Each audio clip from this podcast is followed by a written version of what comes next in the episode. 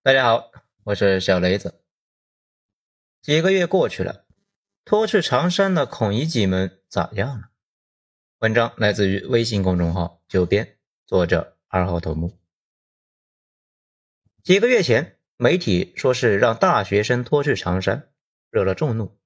不过，大家注意到没？当时媒体说的是二零二三级的毕业生，这不，二零二四级的也开始找工作了。数字呢已经不公布了，不过从网上的言论来看，跟这两天呢北方的天气一样萧瑟。一方面主要也是中国的教育太惨烈了。之前那个妹子呢声嘶力竭的搞誓师大会，搞得很多人呢说她丑。不过绝大部分人还是觉得高考是一道门，心里呢提一口气，闯过去了，跨越阶层，实现美好人生，丑啥丑啊？这前面的话呢还没凉。后边的大学生呢就要去打螺丝，瞬间让很多人充满了绝望感。拼尽全力，费尽心机，不惜一切代价上大学，就是为了去工地？那我为啥不初中毕业就去呢？那少走七年弯路啊！为啥不一步到位去当保安呢？几十年的弯路那也都省下来了。其实呢，大家如果平时看 B 站，就能感觉到最近一两年以来的观念的变化。B 站作为大学生的主要聚集区，好像一夜之间变成了悲观的氛围。前两年还自信满满，到了今年呢，就多多少少有点垂头丧气。原因嘛，不复杂，他们毕业了。这段时间呢，咱们也在思考这个问题：零零后真的是比较那啥的一批。第一批毕业生是二零二二年，正好是疫情防控最严的一年。去年很多毕业生呢，后台呢就说说根本就没法去面试，很多人根本就没法找工作。今年终于解封了，然后就碰上了史上最难找工作的年份。尽管每年都说那一年是最难就业的，毫无疑问，今年才是。整个社会呢被一种悲观主义的氛围所笼罩，甚至很多人说不上来到底是为啥悲观，反正就是悲观。于是。越来越多的人自发的就加入了不消费、不买房、不生孩子、不结婚这么一个跨地域宗教。那为啥会这样呢？有些能说的，有些不能说的。那比如很多人认为的贫富分化、不遵守劳动法等等等等。不过呢，咱们还是要说一件咱们一直说的那件事情，就是贸易。中国最近四十年的迅速崛起，最关键的就是因为。准确的把握住了自己呢在全球的定位。我们最大的优势呢就是人口众多，收入低下。改开的时候，我们的平均收入呢甚至比菲律宾啊都低好多。于是，在加入 WTO 的时候，利用了自己的优势，生产廉价产品，闯出了一片天地。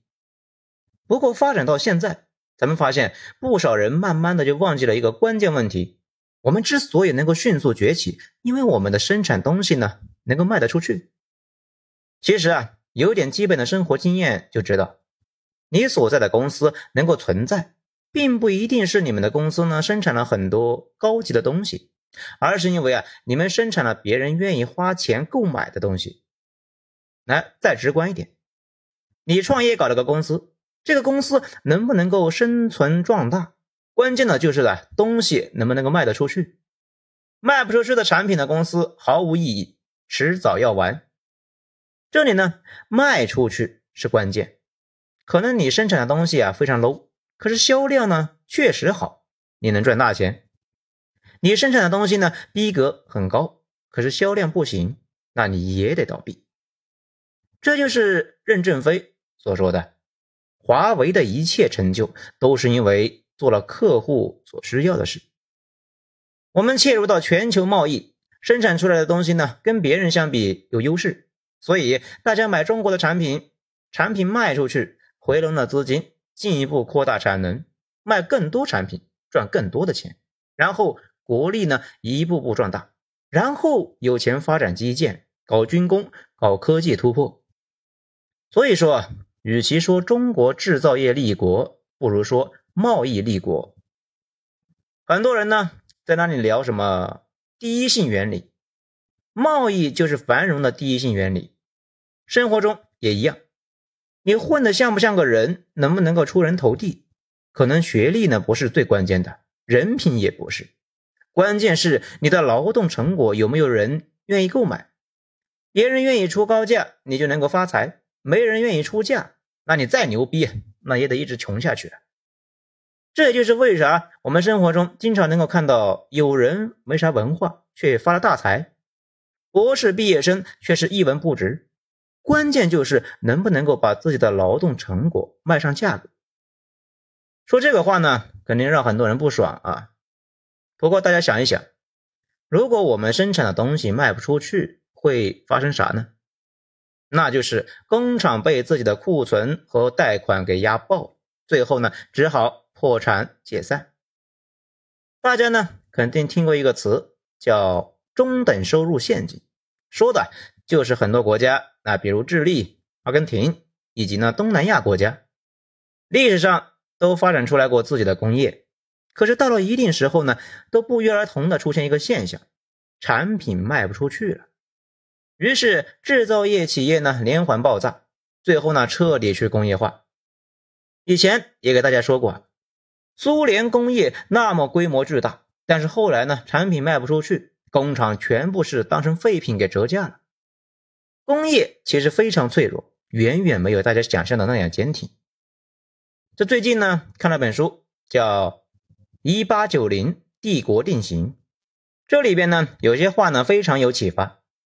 扉页上就写了一段话，说：“红利吃尽，产能过剩。”老牌列强林立，国内利益集团垄断。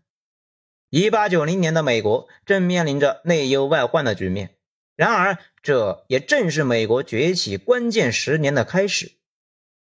与以往任何国家都不同，美国走上了一种新型帝国之路。它不直接掠夺海外领土，而是以强大的生产和贸易能力呢控制世界。用一句话归纳，美国作为一个国家是有边界的。作为帝国，则是无边界的。这种帝国发展的逻辑呢，不是通常理解的国家逻辑，而是无孔不入的资本逻辑。到这里呢，大家看出来了没有？简直就是在说咱们呢。而我们唯一能做的呢，其实也是彻底的拥抱世界，公平公正的和全世界做生意，把生意做大，让大家呢在生意中获利。这是咱们的出路，也是世界的出路。美国很明显也看懂了，现在呢，显然最想做的事情是把我们赶出他的贸易体系。如果我们正好能按照他的意思来，分成两个阵营斗争，那基本就是中了他的下怀。北极熊啊，伊朗这些国家呢，根本就没有购买力吃下我国的制造业。大家呢可以去问一问那些工厂主，他们最大的客户在哪儿？哪些客户最好做买卖，从不赖账？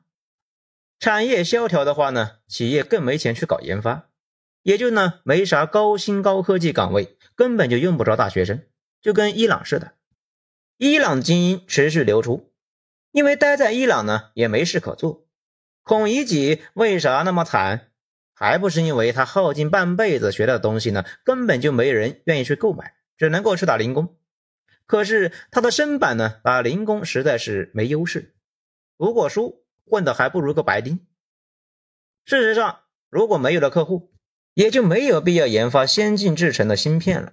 因为那种芯片呢，主要是装在手机上，到时候没人买，也没有海外市场可以占领，研发也没啥意义了。如果只是军用，现在的已经足够了。可能呢，有小伙伴就说，美国要把我们踢出来，那我们有啥办法？只能是跟他干。这其实呢，就是进了美国的圈套。美国竭力的想把中国塑造成一个当初苏联的那副模样，会让所有的贸易伙伴呢恐惧和担心。时间长了，没法做买卖了。所以说，关键呢是保持稳定，不卑不亢。你可以不理解我，但是时间会告诉大家，我们呢非常稳定，值得信赖。跟我们合作，大家都有的赚。咱们之前呢有个章节给大家回顾过，我们经常说的西方国家，总觉得是好像是一伙的，其实啊根本不是。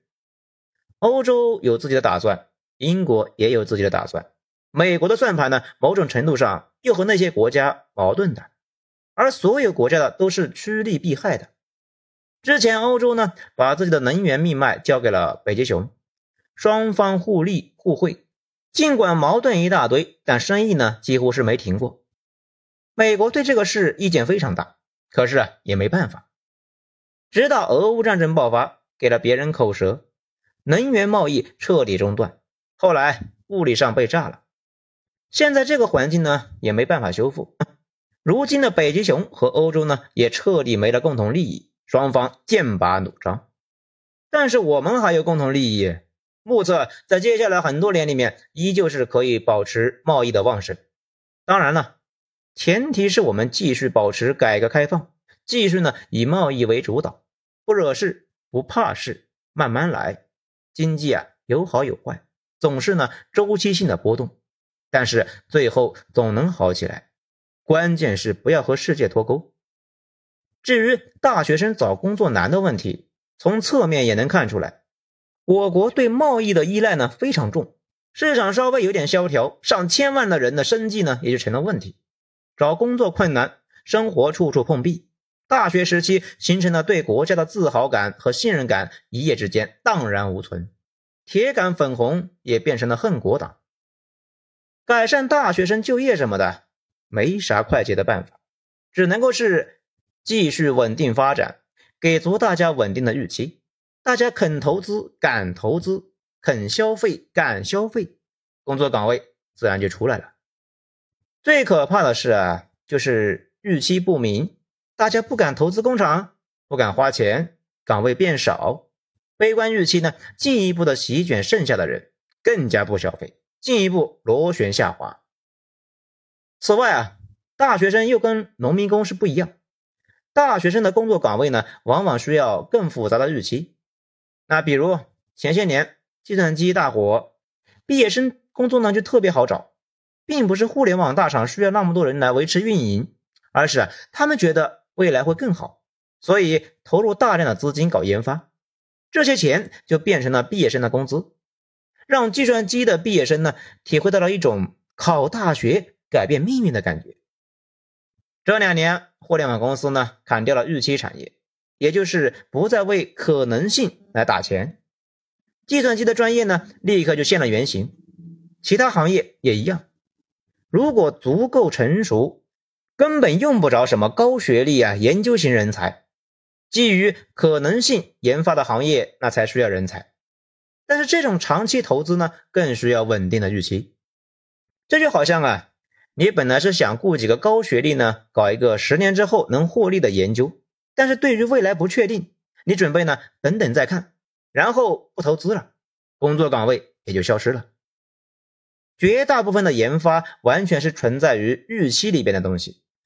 之前呢，总理有句话说啊，从上往下看那都是问题，从下往上看都是办法。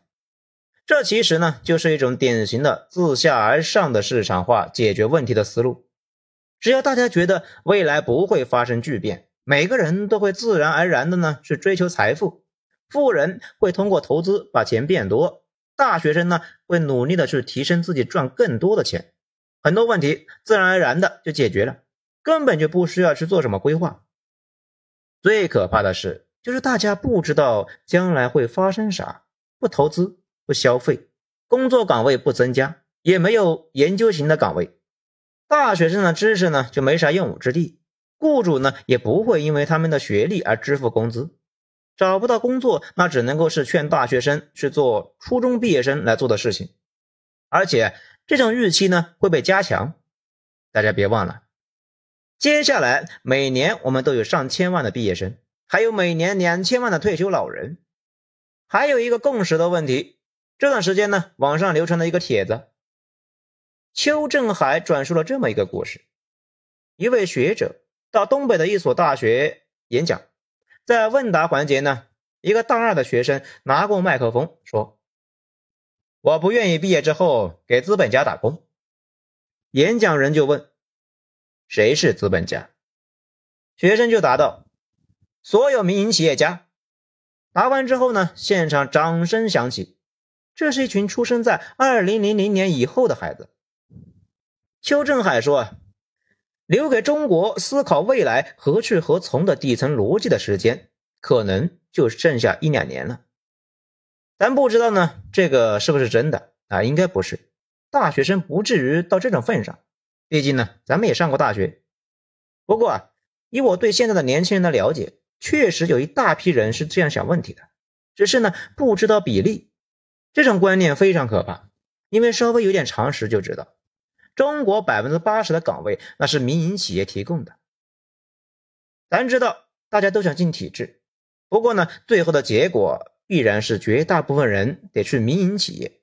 民营企业繁荣，大部分人呢才能够过得好；民营衰退，一堆人那就找不到工作，这几乎是铁律。李建秋前段时间呢有个帖子啊是这么说的。好了，我说出最后一个观点。叔叔，我是一个非常成熟的人，我的世界观和价值观非常完整，且不会矛盾。最后一个观点，我为什么对经济层面有信心，而对社会层面没信心呢？